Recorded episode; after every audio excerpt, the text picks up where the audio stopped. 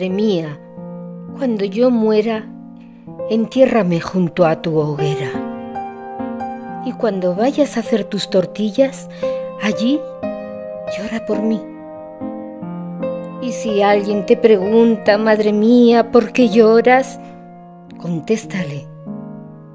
Está muy verde la leña y tanto humo me hace llorar.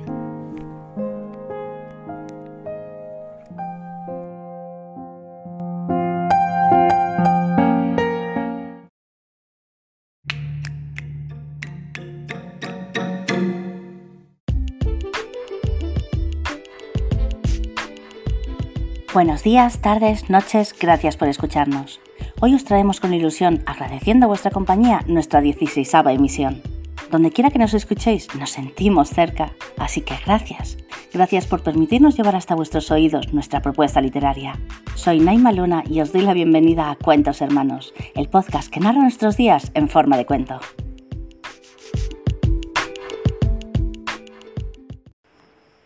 Hola amigos, en este episodio continuaremos con la segunda parte del programa anterior, donde os recuerdo estuvimos hablando sobre la literatura precolombina, un interesantísimo tema en el que conoceremos un poquito más cómo era la literatura antes de la colonización y todos los cambios, tanto culturales como religiosos, que ésta trajo con ella, intentando imponer sus ideas de forma aplastante sobre las de quienes ya vivían ahí desde un principio, de algún modo dejándolos sin voz al robarle esas palabras. Además de eso, como siempre, también os mostraremos un trocito de nuestra alma compartiendo con vosotros nuestros escritos. Comenzaremos con un fantástico cuento de Marco Solano titulado Sin novedad, un poco distinto a lo que estamos acostumbrados, pero igualmente genial. Seguiremos con una historia de nuestro buen amigo Iñaki García Furia titulada La llamada, que nos habla de cómo a veces dejamos la vida de lado por algo que quizá ni siquiera sea tan importante como en un principio creímos. A continuación nos llega una magnífica aportación especial de nuestro gran amigo Rodrigo Miguel Quintero, con su cuento titulado Sábados en el Parque, narrado en propia voz, tras el cual nos hablará un poquito sobre él. Y para terminar, continuaremos el programa con un relato mío titulado El sonido de la esperanza, que cuenta la historia de una niña ciega que se enfrenta a sus mayores temores con la llegada de una extraña y siniestra criatura que la llevará desde dentro de su cabeza a un mundo de pesadilla.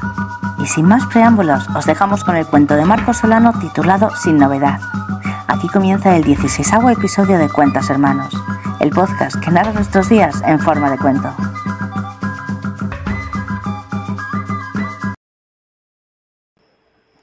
Sin novedad, un cuento de Marco Solano. Ramiro y Fortino les dicen. Creo que es por el corrido ese. Yo supe que andaban chuecos. Uno fue el que ayudó a otro a meterse en eso. Ellos dicen que son hermanos, pero no, son compadres, pero solo de palabra. Anduvieron en Tumutama, en lo del Silo según estaban con los mallitos, pero ese día se volvieron. Los dos participaron en la emboscada, no les quedó otra que dejar el norte. De Caborca salieron huyendo a Salto de Mata, puro desierto, caminando de noche hasta salir al mar de Cortés, un poquito en la boca del lobo y listo, a puro camaronero hasta Manzanillo. Luego había que tomar la ruta de la Lanceta hasta Lázaro Cárdenas. Allí les perdí la pista. Supe otro día que a su jefe lo mataron en Tamaulipas. Lo batieron por ser leal a Osiel, de las poquitas ratas que aún le quedaban al matamigos. Eso me lleva a pensar que de los Beltrán saltaron para el Golfo. A su jefe lo querían mucho, pero llegaron tarde. Solo pudieron llevarse su cuerpo para velarlo, porque llegaron tarde. Pero las cosas no podían quedarse así. Todo eso pensaba en la mañana en la redacción del diario Z. No podía existir otra explicación. ¿O qué sentido puede tener un mono araña vestido de sicario abatido y un gatito feral envenenado en una misma línea de tiempo que ese par de criaturas velando a su jefe como a un humano y no como al perro que fue?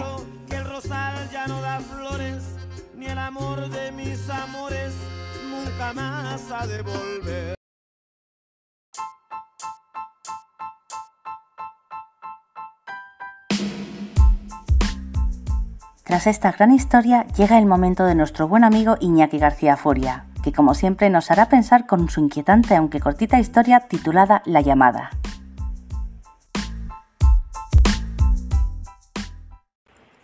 La llamada, de Iñaki García Furia. Esperaba aquella llamada. Aquel hombre sucio y viejo, inmundo, todo lo dejaba pasar, todo lo olvidaba. todo lo relegaba hasta después de la llamada. Comeré después de la llamada. Ya me lavaré después de la llamada. Me fumaré un cigarro para esperar la llamada. Después de la llamada arreglo los papeles. En cuanto pase la llamada, limpio la casa. No voy a salir hasta después de la llamada. No contestaré estas llamadas hasta que llegue la llamada. El hombre cada día era menos hombre. Solo esperaba la llamada. No abría las puertas. Vivía del aire. Vivía de la llamada. Un día el hombre se dio cuenta de que llevaba semanas esperando aquella llamada y que estaba al borde de la muerte porque no comía, no bebía, no dormía. Y de repente sonó el teléfono. Era la llamada que tanto esperaba. Miró el número, el nombre. Era la llamada. Dejó sonar el teléfono, mirándolo. No contestó. Ya no deseaba aquella llamada. De nuevo sonó el teléfono. De nuevo sonaba y sonaba. El hombre odiaba aquella llamada que semanas le estuvo doliendo. Quiso destrozar el teléfono, pero no pudo. Se arrancó los cabellos, se arrancó los ojos y los pisó con sus dedos sucios. Todo quedó en silencio. El hombre tomó a tientas un cuchillo y se abrió el vientre.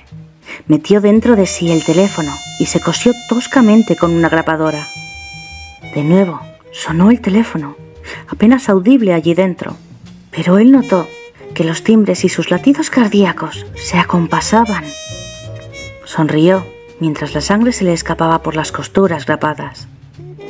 Al terminar la llamada, su corazón se detuvo. Aún sonaron dentro de su cuerpo otro par de llamadas.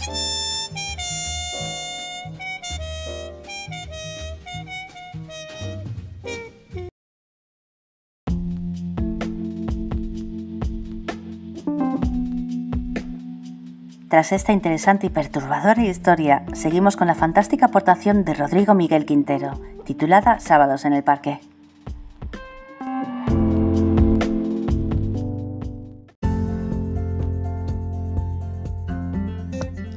Buenas tardes a todos y bienvenidos otra vez a las tardes con Verónica. Como siempre, en este espacio cultural donde Rodrigo Miguel Quintero nos va a hablar de los no lugares, hoy nos va a contar un sábado en el parque. Eh, bueno, bienvenido Rodrigo. Eh, escuchamos ansiosos la tercera parte de esta serie de no lugares. Contanos un poco cómo surgió la idea y después ya alargamos con el cuento. Bueno, surgió, la idea surgió así. Muchas veces yo en el intervalo que iba del trabajo a casa y bueno, hacer otros trámites, siempre hay un parque que es uno de los más lindos del lugar y siempre lo recorría. Un par de veces lo encontré vacío, un par de veces lo encontré lleno. Y me pareció interesante escribir sobre un parque porque tiene que ver con la tranquilidad, la alegría de juntarse, la alegría de el verde, la naturaleza y bueno, y también es un lugar de todos y de nadie, entonces me gustó la idea. Buenísimo, me encanta que nos sigas describiendo los lugares de tu ciudad, que nos, nos traigas esta cotidianidad a, nosotros. Y la pregunta viene natural. ¿Hay algún personaje que se repite o es simplemente el relator que va describiendo, pero algún personaje de los otros eh, cuentos, el del, me acuerdo de la cafetería, el de la farmacia, ¿se repite algún personaje o esta vez no hay ninguno que esté en el parque? No, esta vez en realidad no son los personajes que se repiten, son nuevos. Eh, lo que sí eh, termine con un efecto sorpresa. Mm, interesante. Bueno, dejamos a vos la palabra. Eh, a, nuestros escuchadores les, les dejamos con Rodrigo Quintero, Rodrigo Miguel Quintero, que nos va a deleitar otra vez más con uno de sus cuentos. Adelante, por favor genial. Este se llama Sábados en el Parque. Los no lugares o lugares de todos tienen esa magia de sacarnos el tedio de una buena sacudida. En mi ciudad natal fue la plaza en homenaje a San Martín donde aprendí a caminar y de premio mi madre me daba un abrazo cada vez que llegaba al monumento. Siempre pensé que caminar era eso, hasta que me tocó caminar solo. Su mano se alejó su presencia se hizo recuerdo, que de solo entre la multitud me senté a observarlos. Un grupo de nenes jugaba en un monopatín algo gastado y en otra época fue color rojo. Un dejo anaranjado brillaba a ras del sol. De fondo se oyen sus voces infantiles chirriantes y agudas. Cuando peguen el estirón, cagaron, jueguen ahora, pibes. De un costado, cerca de un árbol más frondoso, una parejita estaba con un, su toalla, su canasto de picnic abrazado y a los besos. Era obvio que no iban a comer sándwiches estos chicos. En el centro de la plaza, entre la salida que va al basurero y la salida que te deja directo a la avenida, un equipo de fútbol peloteaba. Por el aspecto de los jugadores, estaban en la edad de la competencia. Esa edad que va de la niñez en la puerta y no se ancla en ninguno de los dos costados. Se olían a cuadras de distancia. El acné más chico te cebaba mate o, si era temprano en la mañana, te preparaba el desayuno sin problemas. Seguí caminando del lado opuesto donde está el pequeño bosque. Un par de chicas charlaban, tomaban mate riendo carcajadas. Ellas ya estaban ancladas al lado de la coquetería, fiestas y esa química tan particular que explota como una bomba atómica.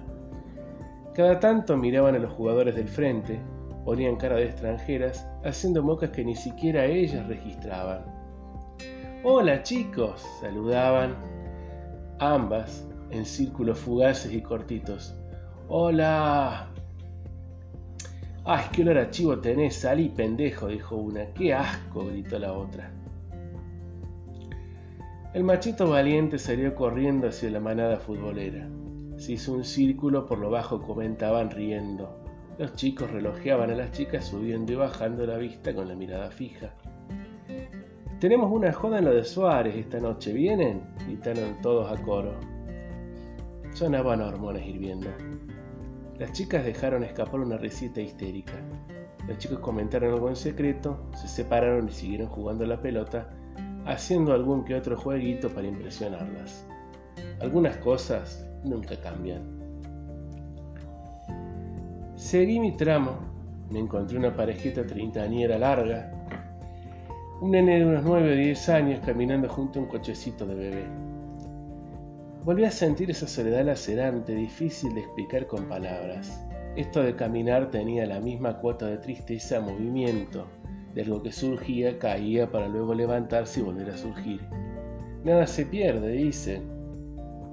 Incluso los recuerdos persisten, como este sábado en el Parque del Pueblo.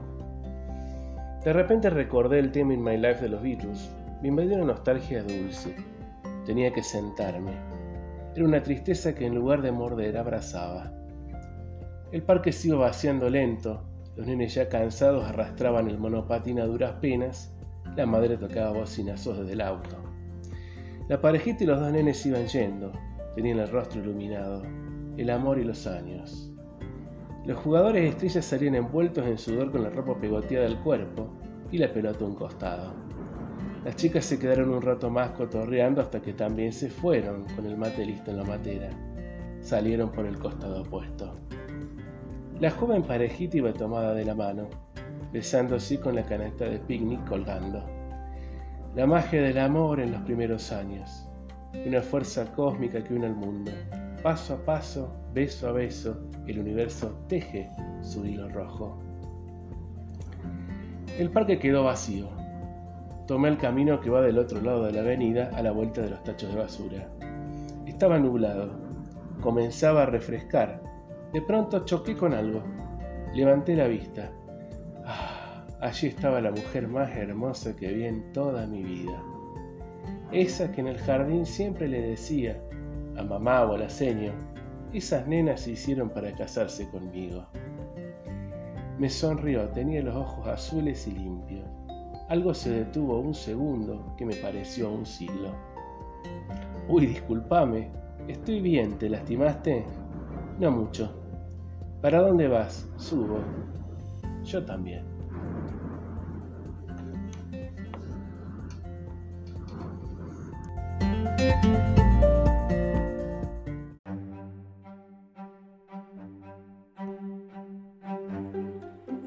Nuestros queridos amigos Iñaki y Rodrigo, en nombre de todos los que componemos el podcast Cuentos Hermanos, os doy las gracias por vuestras magníficas historias y por supuesto os invito a volver siempre que queráis. Un episodio tan especial como este nunca habría sido lo mismo sin vuestras palabras. Y a vosotros, queridos oyentes, os recuerdo que si queréis participar con vuestros propios escritos, solo tenéis que mandar el audio a cuentoshermanosmc, como en más cuentos, o los textos a la burbuja de Naima, recordad Naima con Y, arroba gmail.com. Lo repito, podéis mandar vuestros audios a cuentoshermanosmc.gmail.com o los textos a la burbuja de naima.gmail.com. A continuación quiero compartir con vosotros mi cuento titulado El sonido de la esperanza, el cual está incluido en el libro de relatos cortos Lamentos de un espejo roto, disponible en Amazon por lo que apenas cuesta un par de cafés, por si alguien se anima. Este es un poquito más largo, de unos 17 minutos, así que si preferís dejarlo para otro momento solo tenéis que adelantar el pedazo y pasar al siguiente punto. Os lo pongo fácil. Lo que busco es entretener, no aburrir. Y para quienes lo escuchéis, espero que os guste.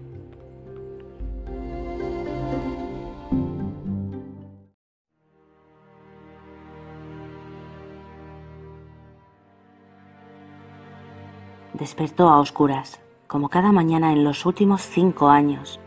Aún podía recordar los colores de su sueño, aunque sospechaba que no eran exactamente como ella los veía dentro de su cabeza. Con el tiempo los habría ido cambiando sin darse cuenta, pero no le importaba. Sus colores, los que ella veía, eran hermosos y no necesitaba más. Se levantó de la cama y tanteando con el pie consiguió encontrar la vara que Obi, su perro, había tirado sin querer al subirse a los pies de su cama antes de dormir. Obi, su mestizo de pastor alemán con mastín, se llamaba en realidad observador, una forma de broma que gastaba la niña al universo para hacerle entender que aun siendo ciega tenía más ojos que veían el mundo por ella. Se agachó y cogió la vara antes de dirigirse a la cocina. Lara, su hermana mayor, quien cuidaba de ella desde la muerte de sus padres, había dejado todo a mano para que la niña lo encontrase antes de irse al pueblo a vender la lana de sus ovejas. La pequeña cogió un pedazo grande de hogaza y un buen pedazo de queso y los enrolló con un trozo de tela que ató y metió en su zurrón, junto con una manta ligera, el pellejo de agua y su flauta de madera de olivo, la cual sacaba un sonido suave y melodioso que parecía transportar a sus oyentes a un lugar lleno de paz y hermosura. Ya en el monte, rodeada de sus casi 40 ovejas, se subió a lo alto de una gran roca y se sentó en ella. Sacó la flauta y empezó a tocar. Cada nota, cada sonido creaban en su mente un color diferente que se expandía y cambiaba de forma según el tiempo que durase ese sonido, o la fuerza, el énfasis que ella ponía en algunas partes puntuales del inexistente pentagrama. Solo cuando hubo perdido la vista se dio cuenta, por este mismo extraño fenómeno, que había música en cada uno de sus sueños, porque no había imágenes claras, sino formas cambiantes de distintos colores, exactamente igual que cuando tocaba la flauta para Obi y las ovejas, las que en ese mismo momento pastaban tranquilas y en silencio a su alrededor, sin emitir ni un solo balido que pudiese perturbar la magia que la niña creaba con su música. De repente, un fuerte golpe de viento empujó a la pequeña, obligándola a soltar la flauta para agarrarse a la roca y no caerse de la misma. Algo extraño ocurrió entonces. Las imágenes brillantes y fantásticas de su mente se transformaron en un borrón de tonos grises y sucios, que aprisionaron con unas garras heladas su corazón, parándolo por un momento. Un gruñido. Obi empezó a ladrar y la niña sintió cómo se ponía delante de ella, empujando su cuerpo hacia atrás como si quisiese protegerla de algo. Notó, bajo las rodillas, allí donde el vestido no la cubría, el pelo erizado del animal azotándola con cada ladrido. Tragó saliva con cierta dificultad antes de hablar. Oh, ¿Hola? dijo alzando su temblorosa voz por encima de los ladridos. Se me ha caído la flauta. ¿Puedes ayudarme? Colocó despacio su mano extendida sobre el lomo de Obi y lo palmeó un par de veces con suavidad. El animal giró la cabeza solo un instante, sin llegar a perder de vista aquello que tanto le inquietaba, y guardó silencio.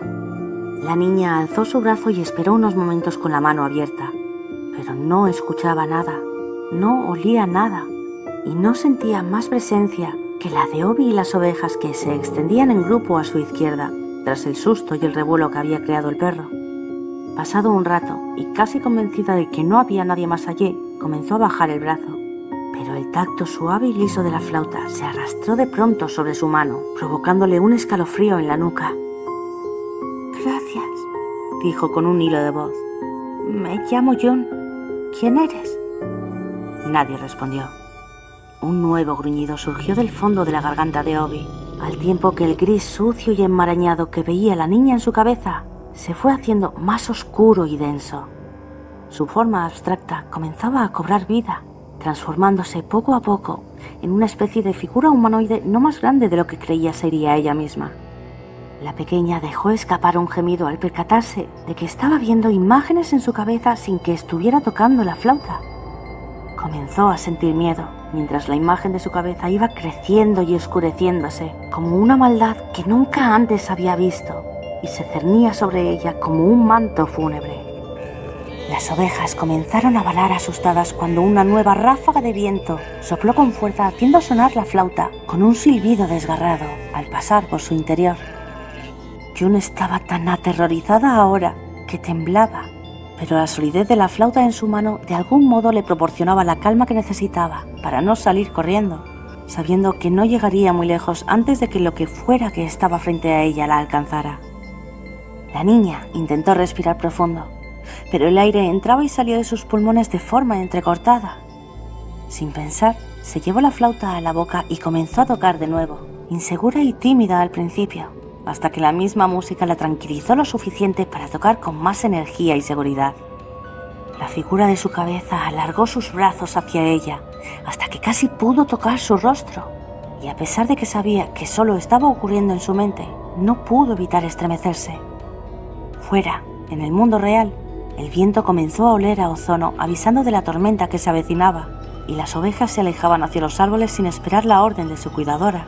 Pero no Obi. Él nunca la abandonaría. Un nuevo golpe de viento empujó a la pequeña hacia atrás y arrancó la flauta de sus labios con un gemido.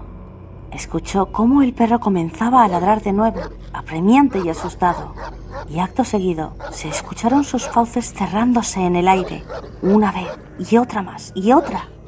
La desesperación del animal por frenar la amenaza incorpórea podía sentirse en el ambiente, hasta que la figura de su cabeza la alcanzó. Se hizo el silencio en torno a la niña, y ésta se sintió flotar en la nada, una nada blanca y brillante que le dañaba los ojos, acostumbrados como estaban a la oscuridad. La extraña figura apareció de nuevo ante ella, en la eterna blancura que se había instaurado mágicamente tras sus párpados un niño aparentemente de su misma edad se creó a partir de ella, y sus ojos, profundos como un océano primigenio, la observaban desde una lejana eternidad que ella jamás llegaría a comprender. ¿Qué le has hecho a Obi? preguntó ella, siguiendo el eco de sus palabras resonando entre las paredes blancas ahora de su cabeza. No hay sitio en este lugar para él, respondió una voz rota y arrastrada que parecía provenir del chico, a pesar de que sus labios seguían cerrados. Solo para nosotros, solo para ti. ¿Qué quieres de mí? La voz le salió estrangulada debido al llanto. Nunca se había sentido tan sola como en ese momento, sin saber dónde estaba o qué le había pasado a Obi. Quiero que vengas conmigo, inquirió el niño, cuya silueta comenzaba a desdibujarse como la tinta bajo unas gotas de agua. Tú controlas este lugar, no tengo elección, replicó ella en un susurro. No te llevaré por la fuerza si no quieres venir, pero puedo dejarte aquí encerrada, en esta cárcel creada solo para ti, lo que te quede de vida. La silueta que había ante ella supuso que imaginada solo para convencerla de irse con él, ya no parecía un niño en absoluto. Era tan solo una sombra terrible y aterradora que nuevamente crecía ante ella, como los nubarrones de una tormenta. Decídete, susurró el ser, fuera lo que fuese, al tiempo que iba acercándose a John con los ojos aún profundos y oscuros. A punto de decir las palabras, llévame entonces, por el aterrador sentimiento de soledad que atenazaba su corazón en aquella cárcel blanca, sintió humedad en su rostro. No eran lágrimas, pues éstas eran calientes y dejaban un rastro de escozor por donde pasaban. Esto era distinto. Era frío, era limpio. ¡Lluvia! Al instante comprendió que no había ido a ningún sitio, Seguía ahí, donde sus ovejas pastaban cada mañana, mientras ella tocaba la flauta desde su enorme roca. La flauta aún la tenía en su mano, en la real, fuera de la cárcel de su cabeza. Cerró los ojos dentro de sus ojos cerrados y concentrándose alzó la mano muy despacio para no alertar a la criatura que había empezado a andar hacia ella, hasta que sintió la solidez de la madera en sus labios. Con el primer sonido, todo se desvaneció y volvió al mundo real, donde el asustado Obi no había dejado de ladrar y la tormenta comenzaba a cubrir todo con sus lágrimas de pureza. La pequeña Jun saltó de la roca al escuchar a las ovejas volver a la casa sin esperar órdenes, asustadas ante los truenos que se acercaban más a cada instante, e intentó correr hacia ellas, pero no tenía la vara y se tropezaba con cada piedra y cada mata que cubrían el lugar. Se agachó tanteando el suelo a gatas, pero de repente, en su cabeza, la criatura apareció como un gigante oscuro ante ella, dejándola sin respiración. El saber que no estaba físicamente allí, sino solo en su cabeza, no le hacía sentir menos terror. Y el hecho de que Obi siguiese en su estado de histeria no le ayudaba a serenarse en absoluto. La criatura se volvió un momento hacia donde los ladridos del perro se hacían cada vez más insoportables y volviéndose de nuevo hacia la niña habló con voz más penetrante y oscura que la anterior. Hazlo callar, o le arrancaré la garganta y pintaré tu rostro con ella. Jun no sabía qué hacer. El perro no podía hacerle nada a la criatura, pero algo le decía que la criatura sí podría hacerle algo a él si no conseguía que dejase de ladrar pero sabía que era imposible calmarlo en ese estado. Y el hecho de quedarse sola otra vez, escuchando cómo el ser mataba a su perro, casi la hacía enloquecer. Un grito de pura rabia y frustración salió de su garganta sin poder evitarlo. ¡Llévalas a casa! ordenó la niña al perro, señalando la que creyó que era la dirección correcta. El perro dejó de ladrar un instante y luego comenzó a gimotear sin saber qué debía hacer. No quería abandonar a su amiga, pero jamás la había desobedecido, y el tono de su voz no dejaba lugar a dudas de lo que ella quería. ¡Obi! gritó de nuevo, y luego en un tono de súplica, ahogado por las lágrimas, repitió, ¡A casa! ¡Ve a casa! ¡Por favor! El perro, sin dejar de ladrar y gemir todo mezclado, comenzó el descenso hacia las ovejas, camino de la casa. John lo escuchó marchar con el dolor de un millar de cristales clavándose en su corazón y una pizca de alivio, sabiendo que al hacerlo marchar estaba salvando su vida. Luego, viendo en su cabeza cómo la criatura se giraba de nuevo hacia ella, echó a andar hacia atrás retrocediendo hacia los árboles. El viento se coló entonces por el hueco de la flauta sacándole otra nota desgarrada. Y entonces se dio cuenta. Cada vez que comenzaba a tocar, un viento inexplicable y feroz salido de la nada le arrancaba la flauta de la boca impidiéndoselo. Así que, sin pensárselo dos veces, de nuevo se llevó la flauta a los labios y comenzó a tocar. Pero algo no concordaba. ¿Por qué le había devuelto la flauta la primera vez si tanto le irritaba su sonido? Dejó de tocar. ¿Por qué me la has devuelto si te molesta su sonido? preguntó extendiendo el brazo con la flauta agarrada con fuerza entre sus dedos. No le importaba, en realidad. Solo quería ganar algo de tiempo para poder pensar qué hacer. El ser inclinó la cabeza como si no comprendiese la pregunta. De repente, una voz, joven y suave esta vez, sonó dentro de la cabeza de la niña sobresaltándola de tal manera que a punto estuvo de dejar caer la flauta otra vez. ¿No fue él? inquirió esta nueva voz. Fui yo. ¿Y tú quién eres? Soy la última chica que le dijo sí. Y he venido para salvarte, para advertirte que es mejor la muerte que ir con él. ¿Pero qué es lo que quiere de mí? preguntó en tono desesperado. Tu juventud, tu alma. Así es como se alimenta. Te encerrará en un pozo manteniéndote aterrorizada. Y cada noche, durante el resto de tu vida, absorberá tu miedo y con él tu juventud. Irán pasando los años y por cada uno que pase, Él absorberá diez de los tuyos. Si tienes suerte, serás débil y enfermiza y morirás al poco tiempo. A mí me mantuvo viva durante ocho años. Cuando tendría que haber tenido dieciocho, parecía tener ochenta. Desde que apareció, todo el tiempo que has estado asustada, él ha estado alimentándose de ti, mermando tu capacidad de negarte a acompañarlo.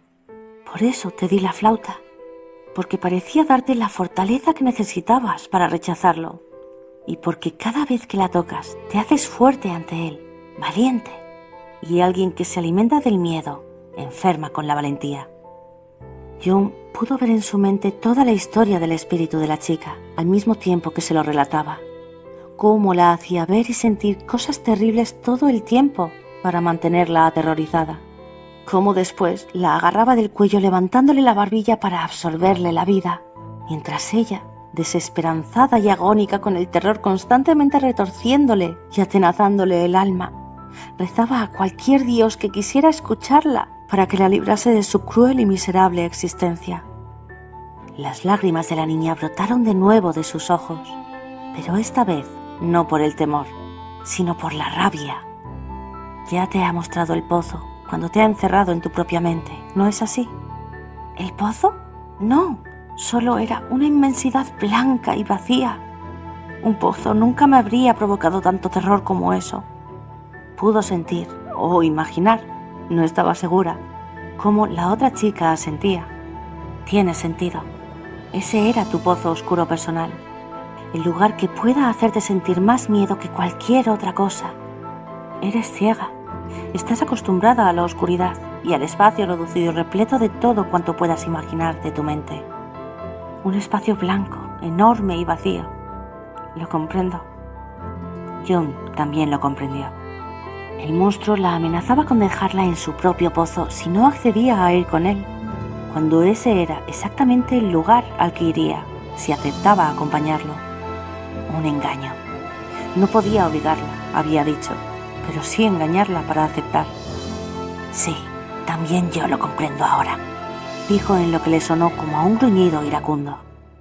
Llevándose la flauta a los labios por última vez, tocó como nunca antes lo había hecho, con una fuerza que no creía poseer y con la valentía de dos jóvenes, una viva y otra muerta, unidas por un destino roto que nadie debería sufrir. Tocó mientras la melodía se hacía imágenes en su cerebro, alejando el miedo y la soledad de su alma, transformando a la horrenda criatura en algo casi hermoso, con la oscuridad transformándose en luz y color, y con la esperanza abriéndose paso a través del velo de la pérdida y el dolor de una vida que apenas había comenzado. Tocó hasta que finalmente el ser oscuro desapareció entre agónicos gemidos, y el espíritu de la joven torturada se evaporó con una sonrisa de alivio en sus labios. Y siguió tocando hasta que escuchó los conocidos ladridos de Obi subiendo por la ladera, en busca de su amiga, ansioso por llevarla de nuevo a casa donde poder mantenerla segura y a salvo de cualquier mal. John sabía que no había matado a la criatura, solo la había alejado de sí, pero también sabía con toda certeza que nunca volvería por ella. Solo esperaba que la otra chica, su espíritu, ayudase a sus próximas víctimas a rechazarlo tal y como había hecho con ella.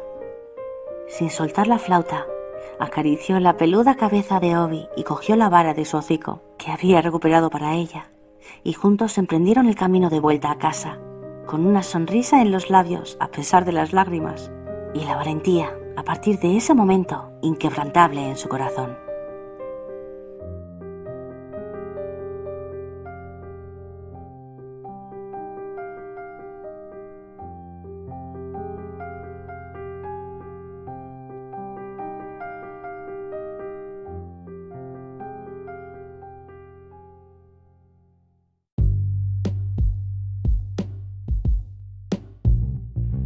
Bueno amigos, ahora sí, para los que hayáis llegado hasta aquí, ha llegado el momento de seguir donde lo dejamos en el episodio anterior.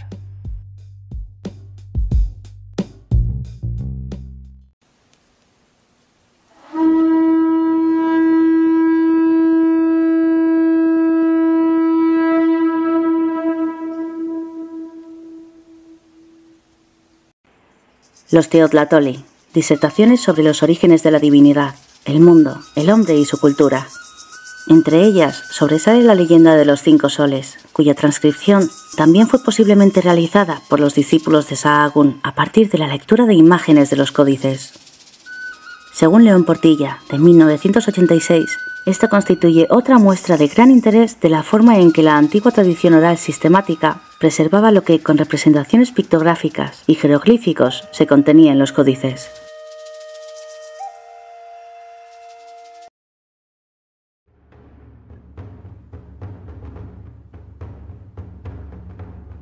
Hacen estrépito los cascabeles.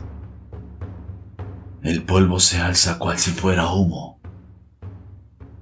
Recibe deleite el dador de la vida. Las flores del escudo abren sus corolas.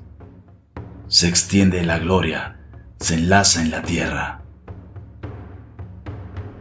Hay muerte aquí entre flores, en medio de la llanura, junto a la guerra al dar principio a la guerra en medio de la llanura.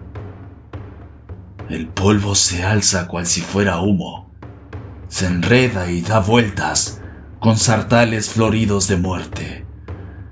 Príncipes chichimecas, no temas, corazón mío. En medio de la llanura, mi corazón quiere la muerte a filo de obsidiana. Solo esto quiere mi corazón. La muerte en la guerra.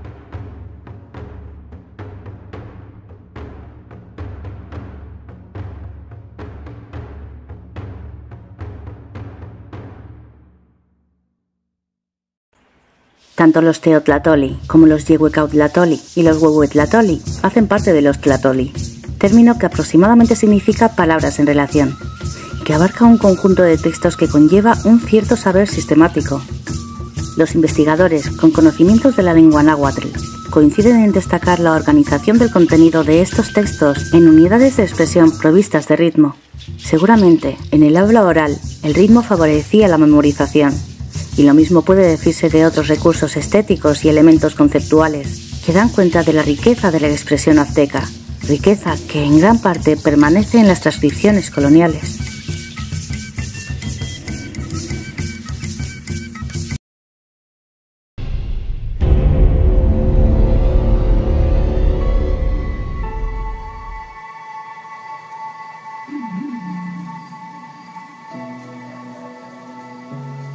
nehuatl, nictlasojtla incenson tototl ikuikatl.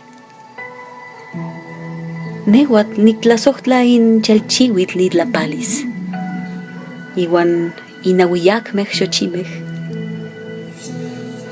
san oksenka kuali, noikniuhtsin in tlakatl, nehuatl nictlasojtla.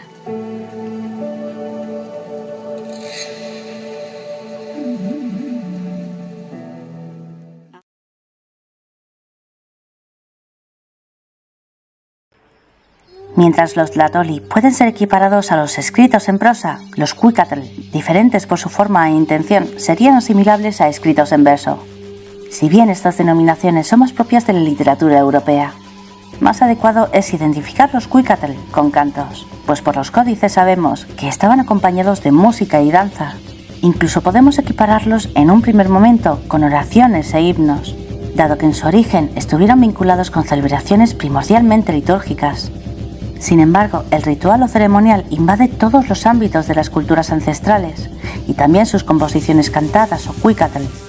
Así, en sentido restringido, podríamos asimilarlos a la poesía, no solo por la presencia de características formales como el ritmo y la rima y por manifestaciones de emociones y sentimientos, sino también y principalmente por la profundidad de los contenidos, relacionados con una visión trascendental del hombre en su relación con el mundo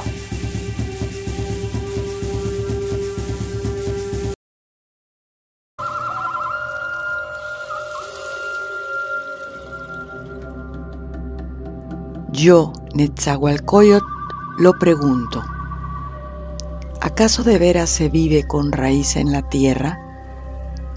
Nada es para siempre en la tierra, solo un poco aquí. Aunque sea de jade, se quiebra. Aunque sea de oro, se rompe. Aunque sea plumaje de quetzal, se desgarra. No para siempre en la tierra, solo un poco aquí. Percibo lo secreto, lo oculto. Oh, vosotros señores, así somos, somos mortales. De cuatro en cuatro, nosotros los hombres, todos sabremos de irnos, todos sabremos de morir en la tierra. Nadie en jade, nadie en oro se convertirá, en la tierra quedará guardado. Todos nos iremos allá de igual modo, nadie quedará. Conjuntamente habrá que perecer nosotros iremos así a su casa. Como una pintura nos iremos borrando, como una flor nos iremos secando aquí sobre la tierra, como vestidura de plumaje de ave sacuán, de la preciosa ave de cuello de hule, nos iremos acabando, nos vamos a su casa. Se acercó aquí hace giros la tristeza de los que en su interior viven.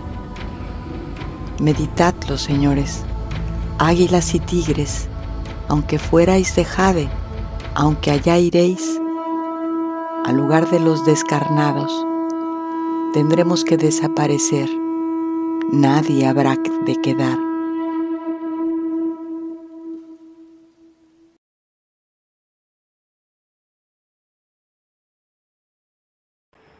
El descubrimiento a finales del siglo XIX del manuscrito Colección de Cantares Mexicanos en la Biblioteca Nacional de México, recopilado seguramente por los discípulos de Sahagún, generó interés en el tema de la poesía mesoamericana.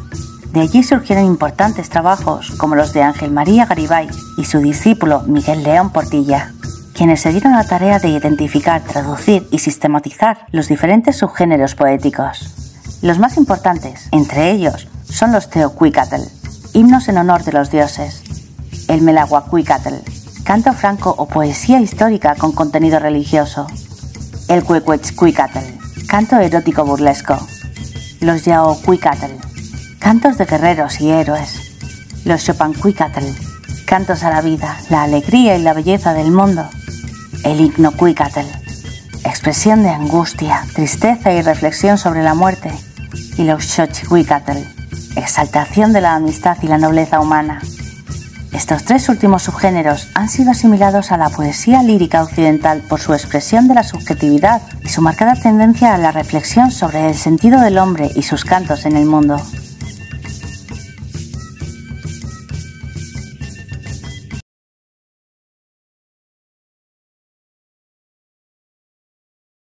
Ah, No acabarán mis flores.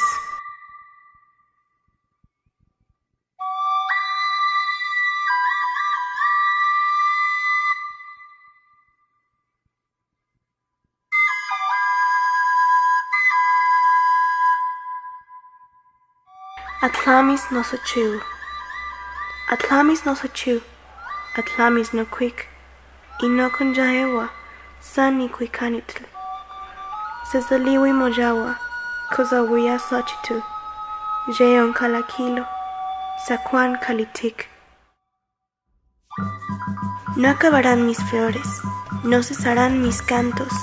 Yo cantor los elevo, se reparten, se esparcen Aun cuando las flores se marchitan y amarillecen, serán llevadas allá, al interior de la casa, del ave de plumas de oro. El difrasismo, metáfora de dos palabras, insochitl, incuicatl, la flor y el canto, expresa metafóricamente los fundamentos estéticos y filosóficos de la poesía náhuatl, entendida como una forma colectiva de conocimiento la actividad poética es un diálogo con el propio corazón, con lo divino, con el mundo y con el pueblo. Y el poeta, aquel que dialoga con su corazón, tiene la función de aproximar a sus semejantes a las verdades esenciales y expresar el sentimiento de la colectividad. El lenguaje poético náhuatl tiene inspiraciones ontológicas, teológicas y filosóficas, y conlleva la creencia de que el hombre tiene una esencia divina que puede ser revelada o conservada por la poesía.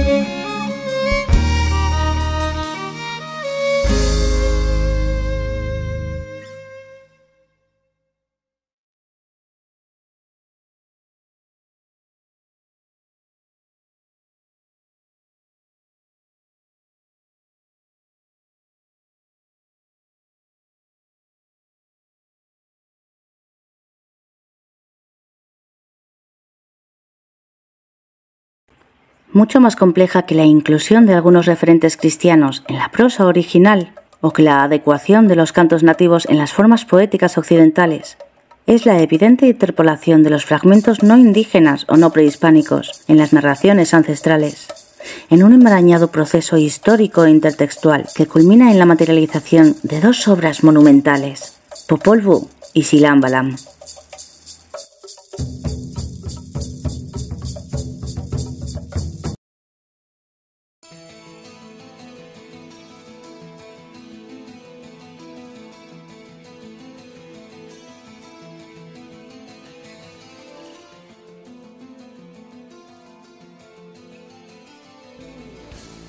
No es verdad que vivimos, no es verdad que duramos en la tierra.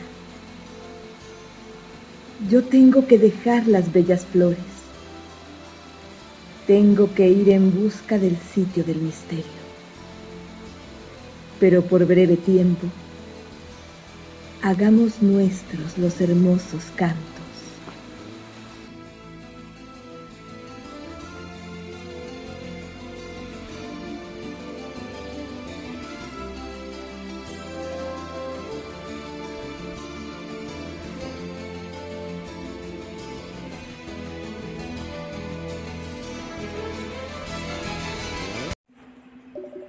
Excepcionalmente complicado es el proceso de constitución textual del Shilam Balam, conjunto de libros redactados por escribas o sacerdotes indígenas después de la conquista y que fue sufriendo adiciones en cada época y región por donde circuló. De hecho, la heterogeneidad o falta de unidad es el trazo fundamental de este conjunto, pues proviene de diversas regiones y épocas y aborda distintos contenidos, histórico, profético, calendárico, cosmológico, astronómico y religioso entre otros no clasificados. Del manuscrito inicial que contenía las profecías del sacerdote Shilam Balam y la transcripción de algunos jeroglíficos, se llevaron copias a diferentes lugares de la península de Yucatán, donde se agregaron otros textos diferenciados por su lugar de origen, siendo el más famoso el Shilam Balam de Chuyamel.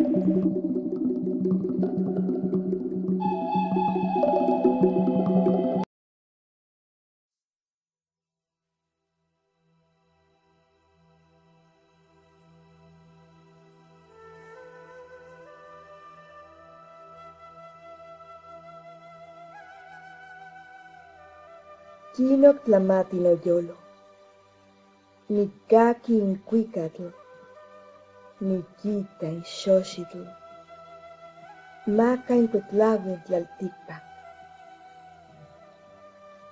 Lo he comprendido al fin. Oigo un canto. Veo una flor. Oh, que jamás se marchiten.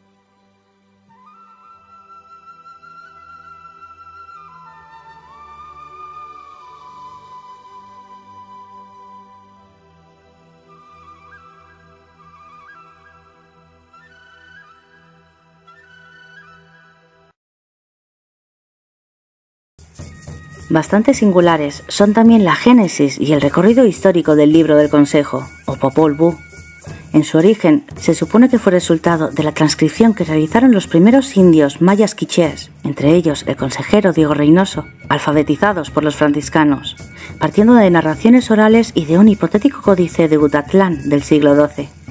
El manuscrito, elaborado hacia el año 1550, habría sido ocultado durante dos siglos, hasta que a principios del siglo XVII el fraile dominico Francisco Ximénez lo recibió de manos de los indígenas en Chichicastenango y lo transcribió y tradujo al español. El manuscrito de Ximénez fue encontrado en la Universidad de Guatemala en 1854 y en 1861 el sacerdote francés Charles Etienne Brassou lo tradujo a su lengua y lo publicó con el título hoy conocido mundialmente. En la edición francesa se basó la primera versión publicada en español en América, y fue solo en 1947 cuando se publicó una traducción al español realizada directamente del maya quiché.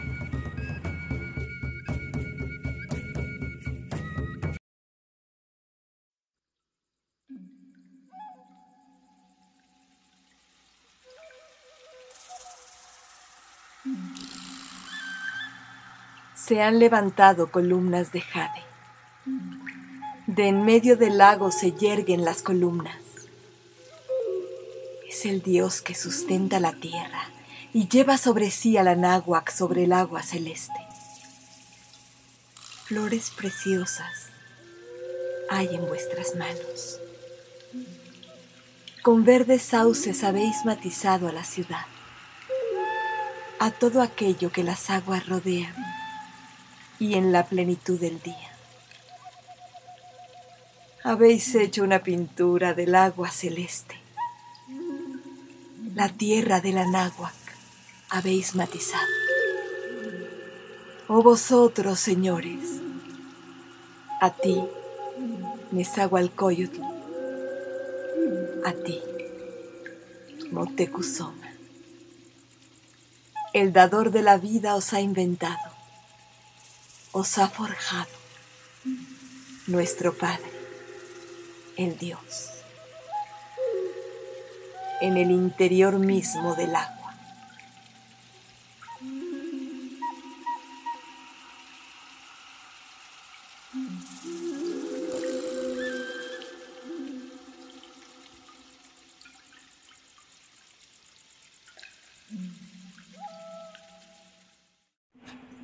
De un incalculable valor histórico, ético religioso, el Popol Vuh reúne diversos relatos mítico-históricos de las tribus quiché, que han sido agrupados en un preámbulo y tres partes.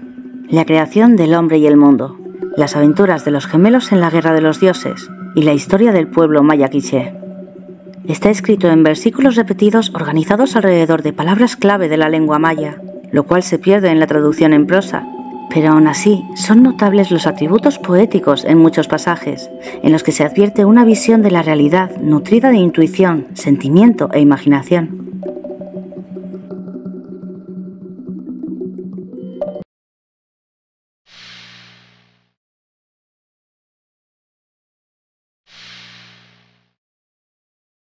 La poesía náhuatl es muy rica. Tenemos varios manuscritos en los cuales se conservan composiciones de la tradición prehispánica. Un gran manuscrito es uno de los tesoros de la Biblioteca Nacional, la que está en la CEU, en el fondo reservado. Hay otro en la colección latinoamericana de la Universidad de Texas. Hay otro en la Bancroft Library de California. Y hay otro también pequeño, con algunos poemas, en la Biblioteca Nacional de Francia. Allí tenemos, no, no es único, también tenemos, por ejemplo, en Madrid, en la Biblioteca de la Real Academia, los himnos sacros, 20 himnos sacros. En parte, mi maestro Garibay tradujo, por ejemplo, los 20 himnos sacros. Tradujo el manuscrito que está en Texas y tradujo en parte el otro que se llama Manuscrito de Cantares Mexicanos de la Biblioteca Nacional. Ahora viene un comercial. Nosotros en la universidad tenemos un equipo, un seminario, que ha estado trabajando varios años para traducir ese manuscrito de Cantares Mexicanos. Es un manuscrito muy extenso, tiene casi 280 páginas por los dos lados. No todos son cantares, pero digamos lo más importante son los cantares. Ese trabajo ya lo terminamos y en este momento ya está en la imprenta. Yo creo que para enero o febrero salen tres volúmenes ya. En conjunto van a ser como ocho volúmenes. En cierto modo creo que fue una temeridad, porque ¿cómo me voy a comparar yo con los nahuas clásicos?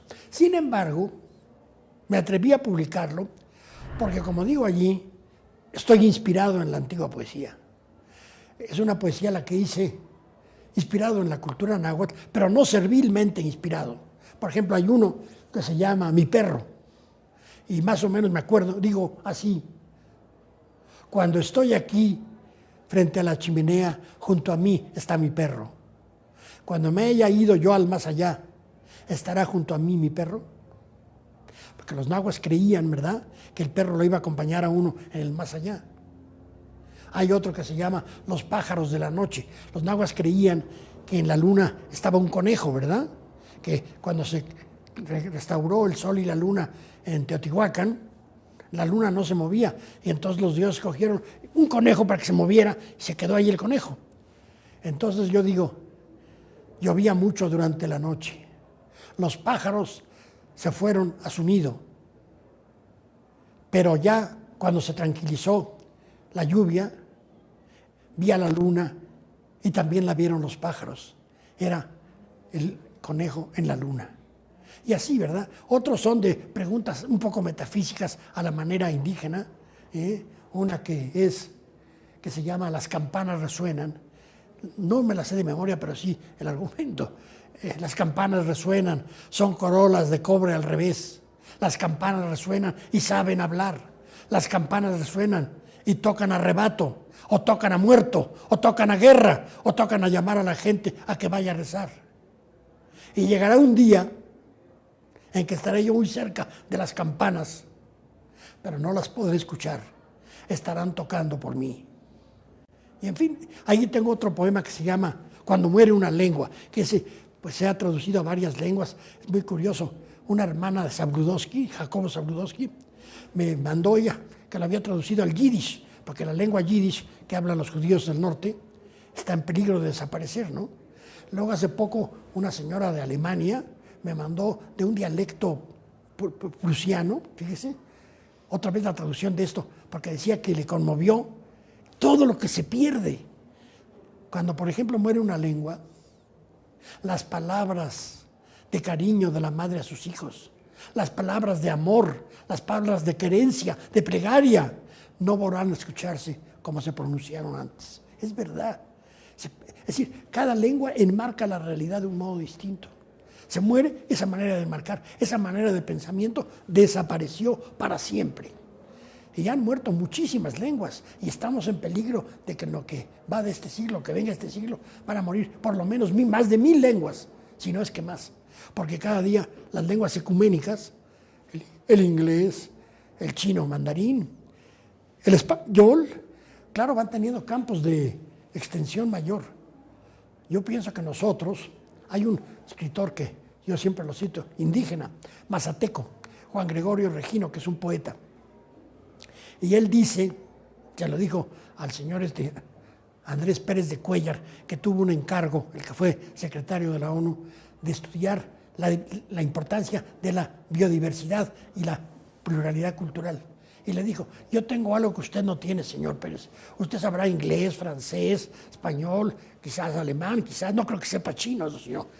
Yo en cambio tengo dos cosas que usted no tiene. ¿Cuáles? Tengo dos lenguas maternas.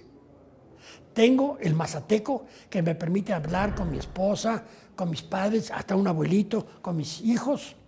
Es decir, puedo hablar con cerca de 350 mil personas. Y tengo otra lengua materna porque desde chica, de chico la aprendí el español, esa me permite hablar ya con cerca de 500 millones. Es bonito, ¿no?